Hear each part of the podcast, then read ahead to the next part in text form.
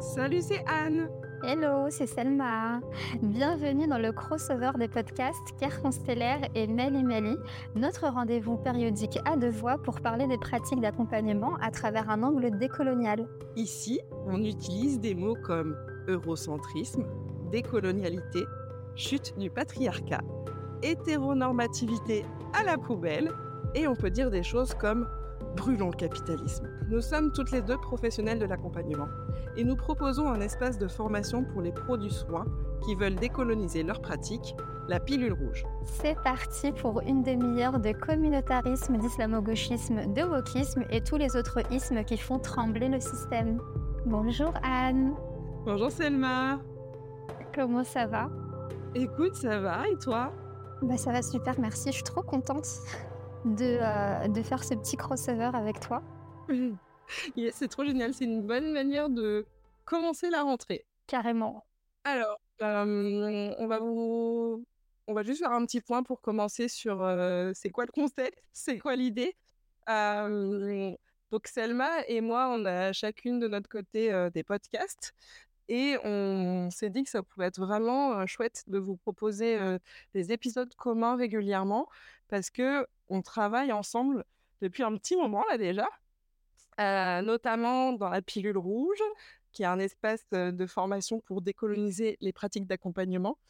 Euh, et du coup, on a beaucoup de matière pour débriefer ce qui se passe à la fois sur les sujets qu'on peut aborder dans nos transmissions, mais aussi ce qui peut se passer dans nos suivis, et aussi qui se passe dans les échanges qu'on peut avoir sur les réseaux sociaux entre nous ou avec d'autres personnes.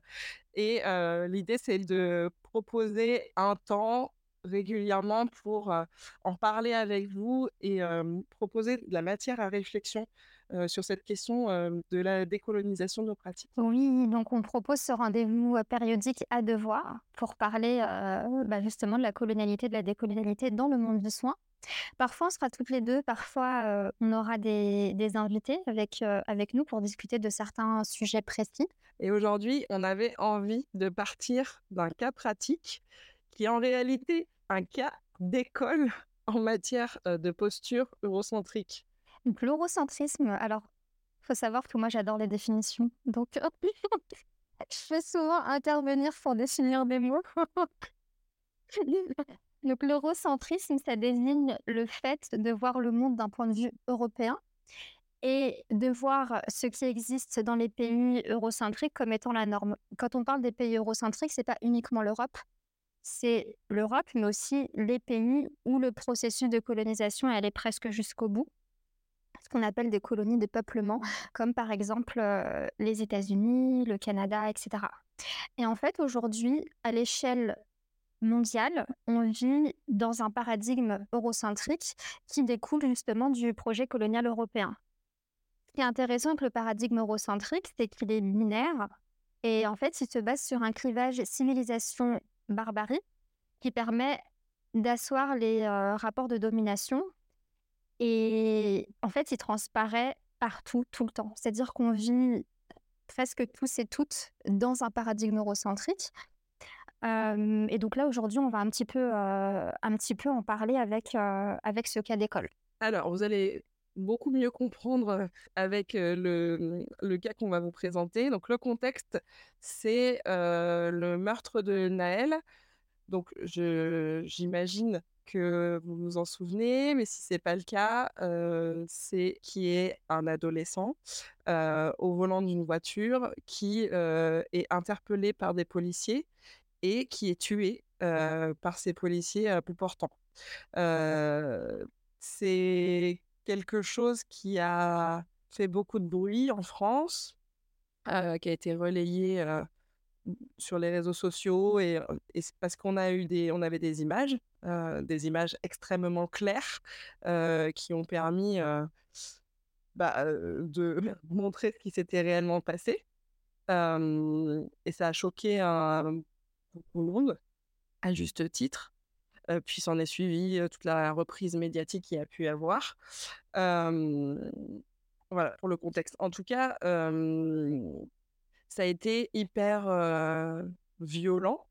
aussi parce que, bah, c'est un énième cas, de violence policière, que, ça fait longtemps que les personnes racisées sont au courant qu'il y a des violences policières, heu, que ça fait, heu, longtemps, heu, qu'il y a du militantisme autour de ça, que, on dit que ça existe, qu'à chaque fois qu'il y a une affaire, quelque chose qui se passe, il y a des voix qui s'élèvent pour essayer de dire, que c'est un problème et qu'à chaque fois, on a un contre-discours, qui vient étouffer ces voix, et à ce moment-là, dans ce cas, précis, ça n'a pas été, ça n'a pas été valide parce que pour une fois, on avait des preuves très, très claires.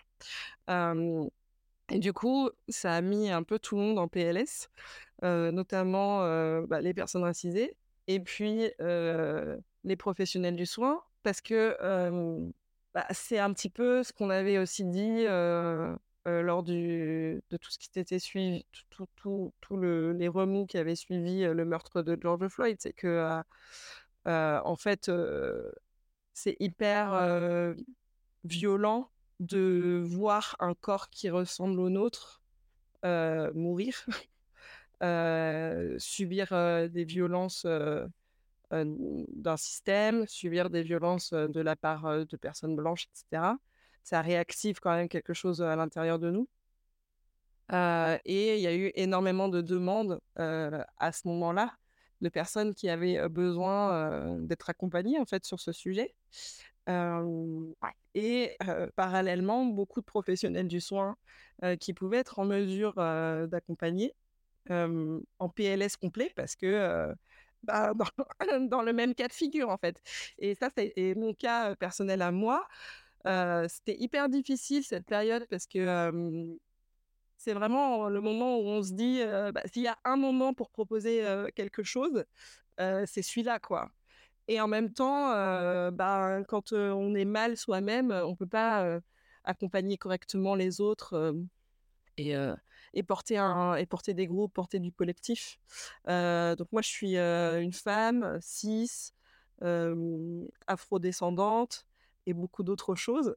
Mais du coup, je j'ai pas grandi non plus, en quartier ou en cité donc il y a une espèce de distance aussi un peu par rapport à ça où, c'est un un petit peu encore différent, et je pense que c'est aussi, quelque chose qui résonne, beaucoup en moi, parce que dans mon histoire, il y a vraiment ce truc de, bah, si certains choix de, de ma famille, de mes ascendants avaient été différents, heu, bah, ce contexte-là aurait été différent, mais du coup, hem, je me sentais pas du tout, de proposer quelque chose alors que j'aurais carrément aimé, et au final, je pense que c'était important aussi, on a beaucoup parlé avec Selma de bah, justement, prendre le temps de se reposer, de prendre soin de soi, de laisser passer un peu, cette réactivation traumatique-là, heu, pour, pour se reconstruire et proposer, des choses ensuite. Et heureusement, il y en a eu, quand même des personnes comme Selma qui ont, qui ont eu la capacité de proposer des choses. Oui, alors, pour ma part, été une, un événement qui était aussi assez difficile, je pense, comme toutes les personnes, toutes les personnes racisées, de France et au-delà.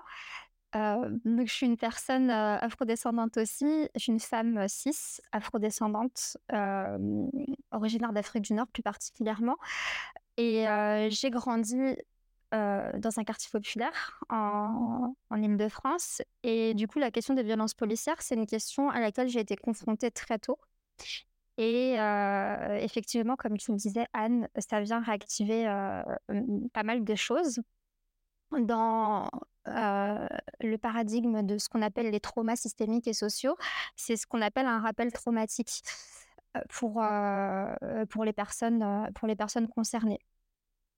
Et bon, à ce moment-là, moi, j'étais fatiguée. C'était la fin, un petit peu la fin de l'année, scolaire, avec, tout ce que ça tout ce que ça entraîne. Ça a été une année qui était un peu, un peu difficile, mais j'avais encore un peu d'énergie, à ce moment-là. Donc j'ai proposé, des, des espaces, j'ai proposé un espace de soins communautaires, un cercle de parole pour, pour en discuter.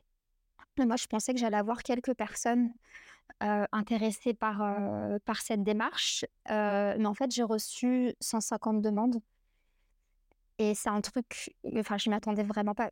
Je sais qu'il y a un besoin, sinon je l'aurais pas proposé, mais j'ai reçu, enfin, je m'attendais pas à recevoir, autant de autant de demandes et bah, du coup, je pouvais pas gérer toute seule 150, heu, demandes parce qu'on peut pas faire des cercles de parole à 150 personnes, ça n'a pas de sens. Mais je pouvais pas non plus proposer 15 cercles de parole, hem, en petits groupes parce que, hem, bah, j'avais pas l'énergie de faire ça et puis je je travaillais, j'avais, bah, mes activités professionnelles, à côté. Donc c'est vraiment quelque chose que j'ai, proposé, à part. Donc, à ce moment-là, j'ai fait un appel aux professionnels de l'accompagnement qui étaient qui se sentaient avoir l'énergie, heu, pour, bah, pour proposer, heu, pour proposer des des espaces de soins communautaires. Et j'ai eu, heu, pas mal de personnes qui m'ont contactée d'ailleurs, c'était vraiment vraiment cool parce qu'on s'est organisé dans l'urgence et on a pu proposer plusieurs, plusieurs créneaux, heu, pour que toutes les personnes qui m'avaient contactée puissent, si besoin, hem, participer à participer à ces cercles de parole. Donc on s'organise, on propose ces espaces, et en même temps, j'ai reçu pas mal de réponses de professionnels de l'accompagnement. C'était toutes des femmes blanches. Enfin, je je situe, je situe un peu la position de la position de tout le monde, qui m'ont proposé, de un peu promouvoir leur initiative. Enfin, c'est même pas qu'ils m'ont proposé, qu'ils m'ont demandé de promouvoir leur initiative, de soins suspendus. Donc en gros, le concept, c'est que des personnes blanches payent une professionnelle de l'accompagnement blanche pour que des personnes racisées puissent bénéficier de ces soins-là, sachant que les soins, c'était, des massages, des cours de yoga, heu, des, choses comme ça. Alors je répète. La proposition, donc c'est des femmes qui se connaissent pas entre elles a priori, hein, donc c'est vraiment des personnes qui ont réfléchi dans leur coin, à cette solution-là.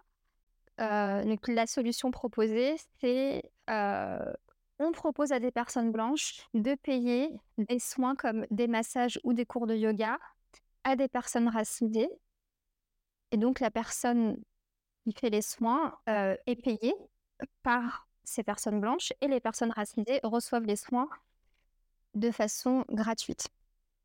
Bon. Là, on peut dire qu'il y a, vraiment plusieurs choses qui ne vont pas. Ouais, tout à fait, il y a plusieurs choses qui vont pas. Alors du coup, c'est pas alors j'ai pas forcément, heu, répondu à chaque personne parce que j'avais déjà beaucoup, beaucoup de choses à faire. J'ai fait, heu, un message un peu groupé, heu, bah, pour dire que c'était pas du tout ce dont on avait besoin et on va un petit peu, on va un petit peu en parler, un peu plus tard, je pense, dans l'épisode de, bah, de quoi on a besoin, à ce moment-là.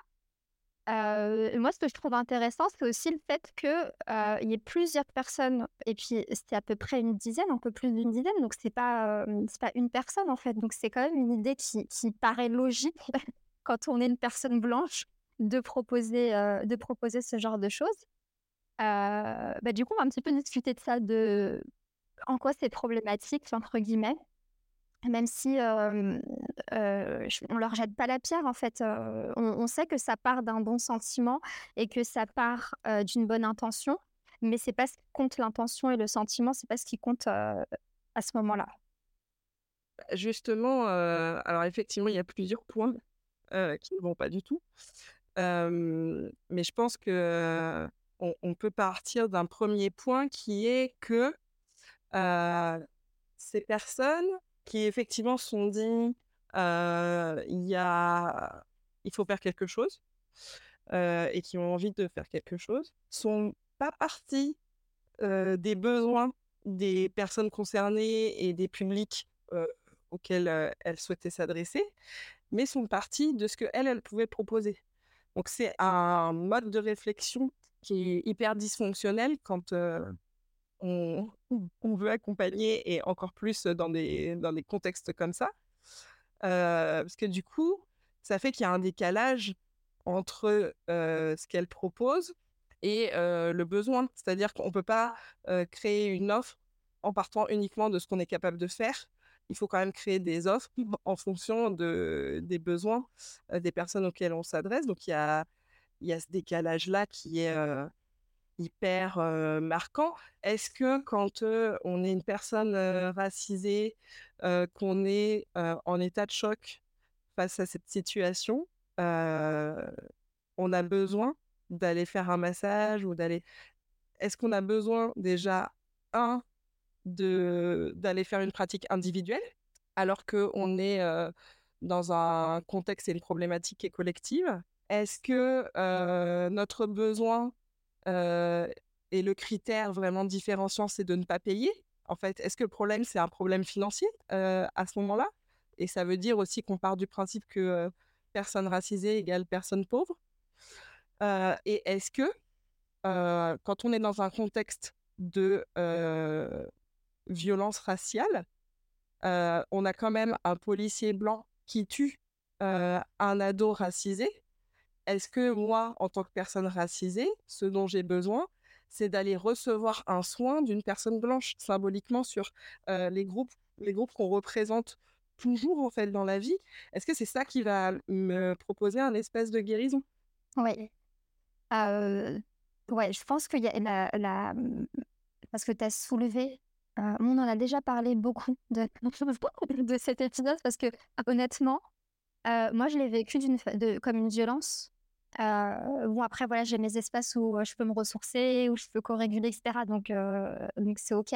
Mais pour moi ça a été très violent qu'on me le demande de promouvoir et qu'on me demande aussi si c'est ok parce que bah, du coup, j'avais plein de choses à, mmh, gérer à ce moment-là. Et comme tu disais, Anne, tout à l'heure, tout le monde, on était tous et toutes en PLS, en fait, les, professionnels du soin comme les personnes qu'on accompagnait. Et en tant que professionnel du soin, c'est notre... c'est notre job de créer un espace safe donc de revenir à sa sécurité intérieure.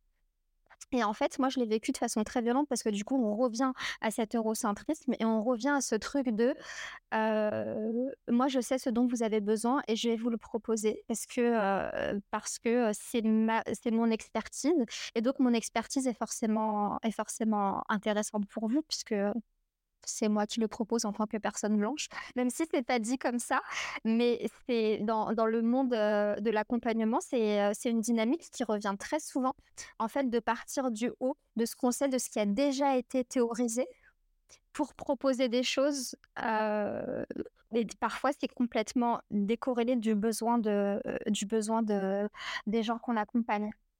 Et moi, je pense que le point, un des points principaux, c'est le fait que proposer du self-care quand on a besoin de community care, donc proposer des soins individuels quand on a besoin de soins communautaires, bah, c'est hyper problématique et ça rajoute, ça rajoute à la dynamique d'oppression parce qu'en plus on dit non mais on vous propose des trucs et vous n'allez pas mieux. Donc c'est que vous avez un problème. mais en fait on n'a pas besoin de soins individuels à ce moment-là. Ça, ça peut être en plus, hein, je dis pas que le soin individuel, ça sert à rien. évidemment que, que, que c'est que c'est utile et qu'on a besoin d'être accompagné. Mais en fait, à ce moment-là, pour que l'expérience traumatique collective, elle ne se cristallise pas, on a besoin de soins communautaires, on a besoin de se retrouver entre nous, on a besoin de, de, pleurer ensemble, on a besoin de crier notre colère ensemble, on a besoin de même rire ensemble. Mais on a plus besoin d'un espace communautaire que d'espaces individuels et encore moins d'espaces individuels qui sont proposés de cette façon-là avec, avec ce rapport ascendant-descendant. C'est clair. Et, et, et, du coup, quand, on dit, quand on dit soins communautaires, on parle d'espace de non-mixité parce que le, simple fait de se retrouver entre soi, entre, des personnes qui partagent le même vécu, c'est déjà vecteur de guérison. ça fait déjà du bien. et, et je trouve ça hyper frappant que des personnes blanches, donc extérieures à la communauté, ne s'en rendent pas compte. Là où des personnes racisées vont se questionner. Et j'en ai parlé avec d'autres professionnels de l'accompagnement racisés qui se sentaient pas forcément légitimes. Moi, par exemple, je suis afro-descendante, mais d'origine caribéenne.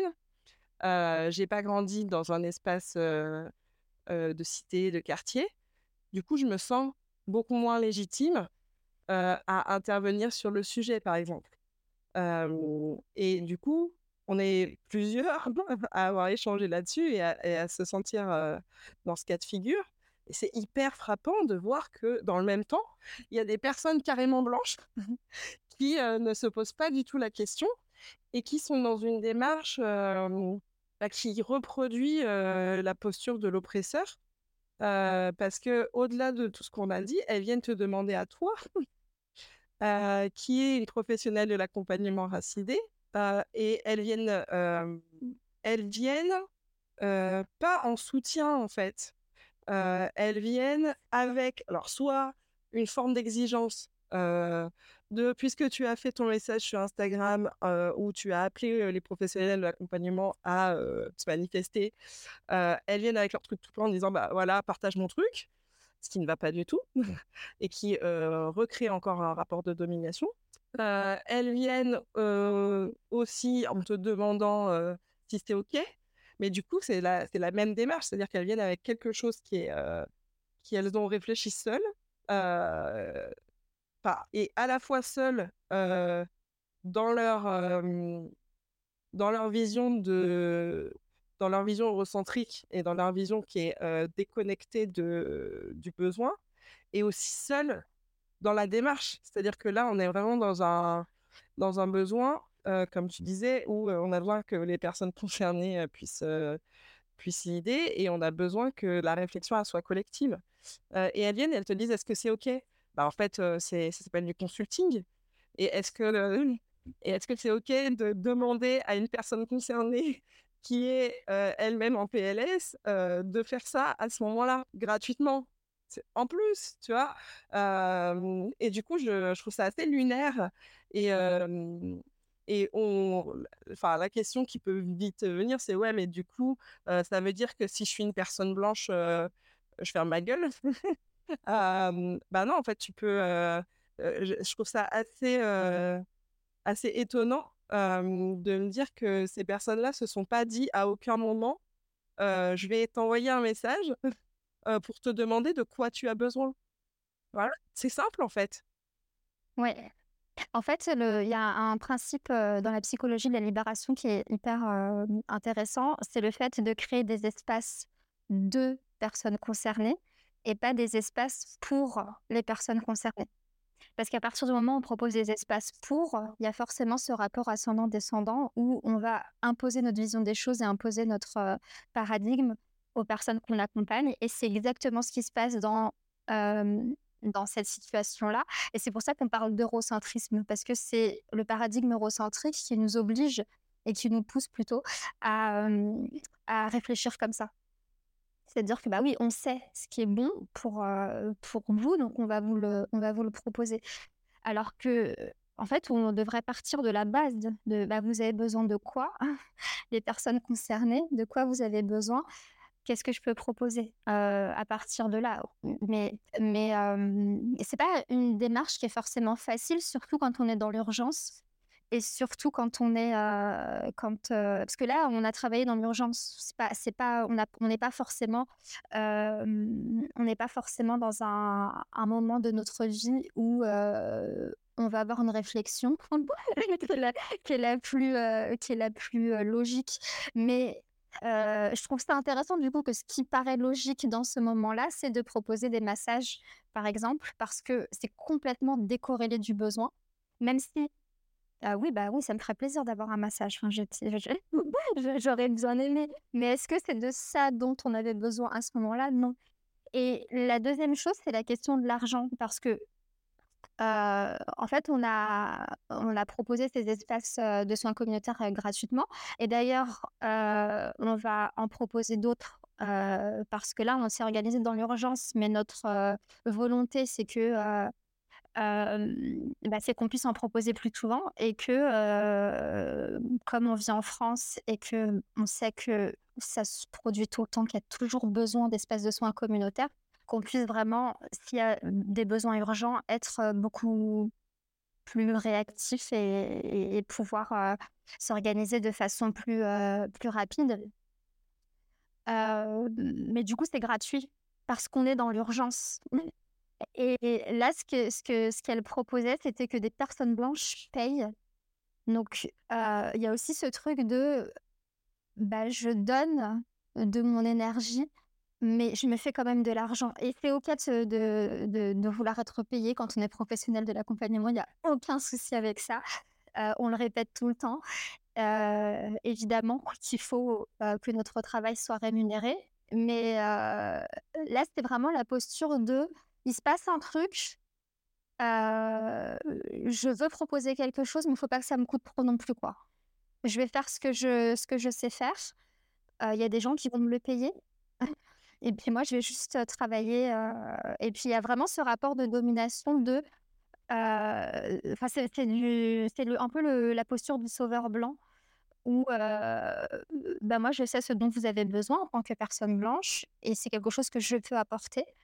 Donc, je vais vous l'apporter et vous, vous n'avez pas besoin de payer parce qu'évidemment, vous n'avez pas d'argent, vous êtes des personnes racisées. Mais il y a des gentils blancs qui vont payer, qui vont payer à votre place. C'est terrible parce que, enfin, il y a plusieurs choses qui sont terribles. mais je trouve ça assez terrible de pas partir d'une posture où on va demander.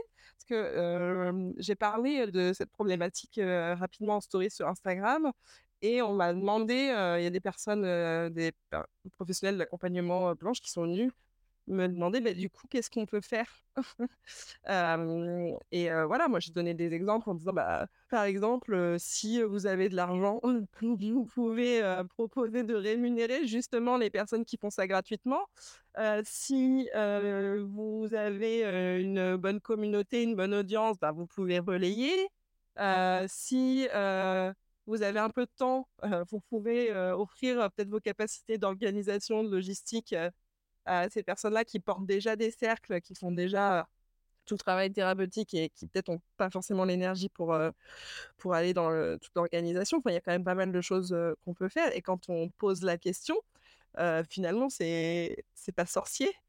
et ce, qui me, ce que je trouve ahurissant dans, dans, ce, dans ce qui s'est passé, c'est que, on en a parlé ensemble, toi et moi, c'est que y a quand même beaucoup de ces personnes qui t'ont contacté qui sont ouvertement engagées sur, par exemple, des luttes féministes et parfois à des niveaux quand même assez avancés. et je trouve ça vraiment ahurissant que des personnes qui sont engagées dans des luttes qu'on peut dire sœurs, en tout cas on est dans la dynamique de lutter contre une oppression systémique, ne se rendent pas compte de ça. Parce que si on fait le parallèle, ça veut dire que qu'est-ce qu'elle aurait pensé de un masseur, un homme cis qui propose des massages, qui pendant MeToo vient proposer des massages suspendus pour les femmes? Est-ce que quand on dit comme ça, elle trouverait pas ça complètement bah, hallucinant? si, si, et en fait, c'est un peu le, problème tout le temps dans, enfin, avec les, les, les féministes blanches. chères amies blanches, ne faites pas ça. en fait, c'est un peu le souci parce que le féminisme blanc, c'est vraiment construit sur ce rapport de domination, en fait, entre les personnes blanches et les personnes et les personnes racisées. Et donc, il y a très, enfin, je trouve hein, qu'il y a cette tendance à avoir du mal à se considérer comme oppresseur dans, dans ce contexte-là. Et donc, bah, du coup, oui, on se considère comme alliés et, on ne se dit pas, bah, peut-être que ma posture, elle va plus faire de mal que de bien, même si j'ai des bonnes intentions. parce que, bah, du coup, il y a cette posture d'oppresser dans la société. Parce que femmes, que, qu'elles ont du, de laquelle elles ont du mal à sortir. Et donc, quand on parle, pourquoi on parle d'eurocentrisme, etc. Parce qu'il y a cette, cette capacité à se centrer sur soi d'abord et sur ce qu'on sait, ce que ce que ce qu'on pense être être bien. et en fait, d'un point de vue plus systémique, quand on parle du système monde, ça revient à ce qu'on appelait la mission civilisatrice à l'époque et que maintenant on appelle l'aide au développement. ça revient à la même idée en fait. C'est-à-dire que moi, depuis ma posture de sachante et, bah, et de, de, de, personne qui a un savoir et une expertise que vous n'avez pas, je vais vous proposer des choses qui sont peut-être décorrélées, mais je m'en fiche que ce soit décorrélé, puisque moi, je peux proposer ça. Donc, c'est un petit peu ça, en fait, qui se, qui se, qui se rejoue ici. Et du coup, pour pas vous laisser démunis, chers amis blanches, on est un peu dans des white people là. en fait, on peut vous donner un peu des petites recettes, des petits tips. je pense qu'on en a déjà un petit peu parlé, mais je pense que c'est très important. Là, on l'a fait assez rapidement dans le podcast. C'est très important de faire le travail de se situer parce que ça coule pas de source et parce qu'il n'y a aucune forme identitaire qui est neutre. donc, par exemple, comme la blanchité est, est considérée implicitement comme la neutralité, souvent, la problématique chez les femmes blanches, c'est effectivement de vraiment sentir la question d'être une femme et de ce que ça implique dans la société, mais de complètement éluder le fait d'être blanche parce que justement, il y, a cette identité de femme. Et je pense qu'il faut vraiment faire le travail de se situer extrêmement précisément et de faire le travail de checker ses privilèges un par un. C'est pas parce qu'on est opprimé à un endroit qu'on peut pas être en posture de pouvoir et de domination à un autre. Et c'est important de le faire parce que ça permet de voir aussi bah, où sont nos espaces de lutte où on est légitime, où sont les espaces où j'ai des privilèges? Et c'est pas pour dire ah bah c'est pas bien. franchement, moi si je pouvais avoir des privilèges partout, c'est ok. en fait non, parce qu'en vrai je veux, démanteler le système. Mais si vous avez des privilèges dans ce système qui fait que bah, forcément soit tu as des privilèges, soit tu n'en as pas, bah, utilisez-les en fait à bon escient. et vous, pouvez, vous pouvez faire plein de choses, mais en tout cas, partez de ce, de ce premier constat. Ça va vous permettre en fait de voir ce qu'il est OK ou pas de faire. Et ensuite, mettez-vous en posture de soutien et partez de la situation et des besoins des gens. Parce que peut-être que on n'a pas besoin de vous intervenir du tout, aussi parfois. Complètement. et si vous faites ça, ça va tout changer. Et le petit, je pense que le, truc facile justement, c'est de faire l'exercice de ce que je vous ai proposé, de dire bah voilà, si un mec blanc, si c'est hétéro vient proposer ce que moi je veux proposer dans, dans le contexte de ma lutte, transposer les choses dans les luttes qui vous concernent pour sentir si ça si ça colle ou pas, parce que tout de suite, vous allez voir le décalage là où, bah, visiblement, vous n'arrivez pas trop à le sentir dans d'autres contextes. Oui, je suis d'accord. Et j'ajouterais que, au-delà de checker ses privilèges, ce qui est important, c'est d'aller questionner sa culpabilité blanche et sa honte blanche parce que il y a un concept qui s'appelle le trauma des auteurs. Donc en fait, on peut théoriser le pourquoi vous agissez comme ça. Mais voilà, on n'est pas là pour ça aujourd'hui. Mais en fait, quand on propose quelque chose parce que on veut agir parce que sinon on se sent coupable si on n'agit pas. On se centre sur toi, on sur soi encore une fois, et on se centre pas sur les personnes euh, qui ont besoin euh, de nous. Et en fait, c'est un manque de compassion et un manque d'empathie. Et, du coup, euh, c'est un mécanisme qui est, qui est bah, hyper, hyper violent parce que en tant que personne concernée, bah, on sent qu'il n'y a pas de compassion et d'empathie. Et en fait, si on se dit, bah, ce qui est le plus important là, c'est que les espaces les, personnes concernées puissent avoir des espaces pour elles à ce moment-là, bah, tout de suite, ça change la donne parce qu'on se centre pas sur, sur nous, on se centre, on se centre sur les autres. Alors que si on propose des choses depuis sa culpabilité,